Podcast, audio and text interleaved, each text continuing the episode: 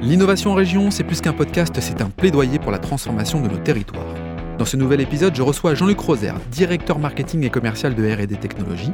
Il nous partage les valeurs et les ambitions du groupe industriel et sa contribution à l'industrie 4.0. Quelles solutions mettre en place pour devenir l'usine de demain? Comment évoluent les stratégies de recrutement pour correspondre aux nouveaux enjeux de l'industrie? En quoi les robots sont en passe de devenir les meilleurs alliés de l'homme? Jean-Luc déchiffre avec nous les rouages de l'industrie de demain. L'innovation en région, un podcast proposé par Schneider Electric. Bonjour Grégory. Bonjour Laurent. Grégory, tu es en charge au sein de CMS Automatisme des nouvelles solutions. Donc je suis curieux de savoir quelles sont ces nouvelles tendances et, ces nouvelles solutions au sein de ce que l'on appelle finalement l'industrie du futur. C'est bien ça? Tout à fait. En deux, trois mots, c'est quoi euh, CMS Automatisme? Déjà, c'est l'acronyme de conception de machines spéciales. Nous sommes spécialisés dans la conception, fabrication mhm. euh, de machines spéciales pour l'industrie au sens large. et nous avons également une activité de sous-traitance mécanique. Mhm un atelier d'usinage, de, mise en forme de pièces. Ok, donc on est dans l'industrie là, pour le coup, industrie lourde. Euh, on, est, euh, on est un peu chez toi, ici on est à Mulhouse, on est au BE 4.0, la vitrine de l'industrie du futur. C'est quoi pour toi la définition finalement de l'industrie du futur? C'est à la fois des, objectifs, euh, des grands donneurs d'ordre, mmh. enfin des, industriels qui ont comme mission de, par exemple, réduire les coûts ou maîtriser les performances de leur leur outil de production, et à la fois des fournisseurs de solutions qui vont apporter les briques technologiques pour euh, bah, assurer ces, fonctionnalités. Donc c'est ce couple-là qui est important pour euh, vraiment parler d'industrie du futur. Ouais. Donc l'un va pas sans l'autre. Tout à fait. Et ce que j'entends dans tes propos, c'est que finalement, c'est pour répondre à un objectif de décarbonation, de réduction des coûts, de, faciliter peut-être aussi les tâches moins répétitives et peut-être aussi d'être dans une dimension de concurrence internationale. C'est-à-dire qu'on a des entreprises qui, euh, qui jouent un peu partout dans le monde et ils doivent être compétitifs. Et c'est cet apport technologique qui fait la différence? Tout à fait. L'idée de base, c'est euh, d'avoir des produits qui pourraient être personnalisables. Mhm. Et donc, pour être personnalisable, il faut revoir toute la, euh, le processus de fabrication, eh donc euh, cette fameuse flexibilité mhm. des lignes de production. Mhm. Et pour ce faire, on va s'appuyer sur des technologies qui sont plutôt généralisées dans le monde entier. Donc il y a des fournisseurs dans le monde entier. Il y a des normes, c'est ça que tu veux dire il, y a, des normes, il y a des, standards de l'industrie. Et c'est ce qui fait aussi la révolution industrielle. C'est que jusqu'à présent, la troisième révolution industrielle, c'était plutôt basé sur des, des technologies propriétaires. Aujourd'hui, on est sur des technologies standardisées. Donc euh, tout un chacun peut euh, utiliser des technologies euh, qui ont été développées par, par des consortiums. D'accord. Et ça, c'est une vraie révolution parce que ça permet d'accélérer finalement l'innovation, ça permet aussi d'interconnecter des entreprises à travers des projets en commun. C'est comme ça qu'il faut le voir finalement, l'industrie du futur avec ce partage de connaissances travailler ensemble et s'appuyer sur des technologies euh, qui font référence aujourd'hui et qui, euh, qui, sont portées par l'innovation, mais plus que par euh, des acteurs uniques, mm. voilà, par cette communauté. Grégory, tu nous as exposé la, la standardisation finalement de l'innovation. Et c'est, je crois, à t'entendre, quelque chose d'extrêmement positif parce que ça permet d'aller beaucoup plus vite. Ça permet aussi à des entreprises de, de s'adapter et de se transformer assez rapidement. Quand on parle de transformation, ça a souvent un début et une fin. Est-ce que c'est ta vision de la transformation? C'est une vision un peu utopique. Euh, dans, les faits, ce qu'on remarque, c'est que nos clients vont euh, s'appuyer sur des bases technologiques euh, brique par brique et vont évoluer dans le temps. Oui, il n'y a, pas de, a pas de transformation radicale. Voilà. Ça, évolue au fur et à mesure. Ça fait peur à tes clients parce qu'on entend souvent, bah, encore une fois, les grands groupes, je ne dis pas qu'ils n'ont pas peur de se transformer parce qu'il y a aussi d'autres enjeux, mais une PME euh, dont euh, l'entreprise est familiale, qui doit se transformer, qui doit engager des transformations, donc transformation de culture aussi parfois, qui doit engager des financements, ça peut faire peur. Bon. Tu, observes ça Est-ce que c'est des freins, justement, cette crainte, cette peur à la transformation qui est essentielle? Certaines technologies, pour l'instant, ne sont, pas forcément toujours bien perçues. Je parle, par exemple, du jumeau numérique.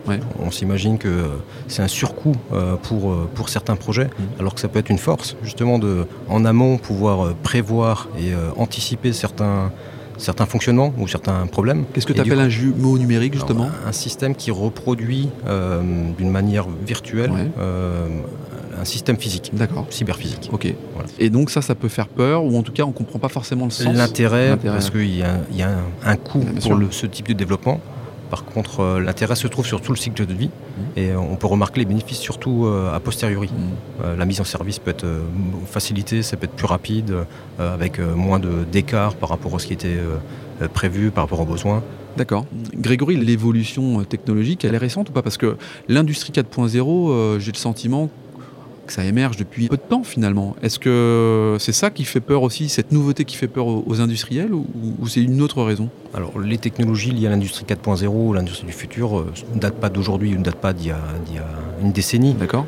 c'est une évolution lente mais constante euh, des, technologies, capter, diffuser l'information par mm. exemple, la traiter euh, mm. avec des calculateurs. Donc c'est des choses que qu'on sait faire depuis euh, depuis quelques temps déjà, depuis l'industrie 3.0 s'il fallait. Par contre aujourd'hui effectivement il y a un concept de traitement de l'information, il y a des technologies qui sont présentes disponibles mm. pour pouvoir le faire d'une manière la plus efficace possible. L'enjeu, il est, il est sur les, TPE, les PME, les PMI. Il est là l'enjeu. C'est-à-dire que c'est l'enjeu d'acculturation, de faire comprendre l'intérêt et puis d'accompagnement financement, parce que j'imagine que tout ça, c'est pas, pas gratuit. quoi. Alors, il y, a des aides, effectivement, pour, euh, pour évoluer dans, vers l'industrie du futur avec euh, ces technologies. Euh, ça a un coût, tout à fait, mais ce coût, il peut diluer sur tout le cycle de vie. C'est un investissement en fait, c'est un investissement avec un retour sur investissement limite qui est affiché. Il n'y a, pas de surprise. C'est-à-dire qu'en fait, on s'est se projeter en disant bah, dans 5-10 ans, c'est rentabilisé et largement, nous aurons euh, émis des gains. Tout à fait. Je rebondis sur le, mot euh, acculturé. Mmh. Donc il y a quand même une tradition euh, industrielle et de fonctionnement des entreprises aujourd'hui.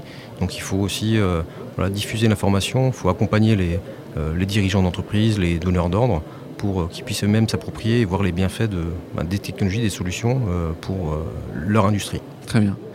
J'imagine aussi que sur ton territoire, il y a un bassin d'emploi. L'usine 4.0, c'est chouette. néanmoins, peut-être que l'industrie a encore un, travail effectué et provoque peut-être un, frein au recrutement de nouvelles compétences. Comment tu vois les choses, toi, dans ton entreprise, finalement, chez CMS Automatisme? Comment fais-tu pour attirer de nouveaux métiers, de nouveaux talents? Est-ce que tu as une formule magique ou est-ce que finalement, c'est euh, euh, ta notoriété, euh, tes projets, ton innovation qui fait la différence? Aujourd'hui, nous sommes à peu près 90 collaborateurs. Et historiquement, notre bassin d'emploi est très industrialisé. Mmh. Donc il y a comme une culture de, l'industrie qui est assez forte et présente.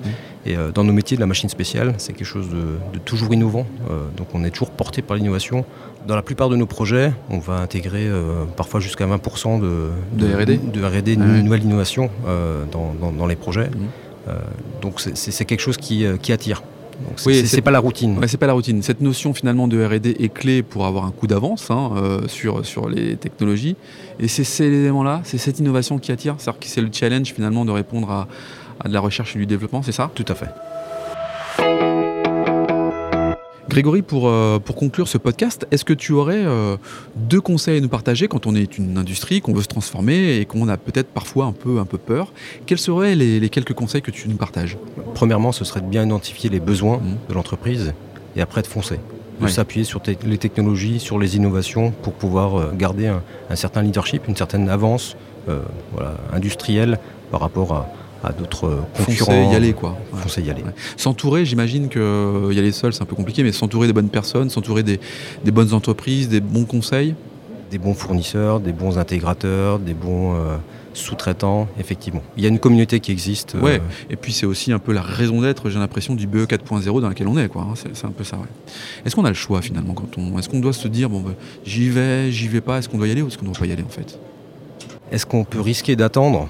De, faire ce choix et euh, du coup de, passer à côté, de se faire dépasser euh, technologiquement euh, et de plus réussir à, vendre nos, produits. Donc je pense qu'en fait il, faut investir, il faut se lancer. merci Grégory d'avoir participé au podcast de l'innovation région depuis le, BE 4.0 ici à, à Mulhouse, un format proposé par Schneider Electric. Merci Laurent.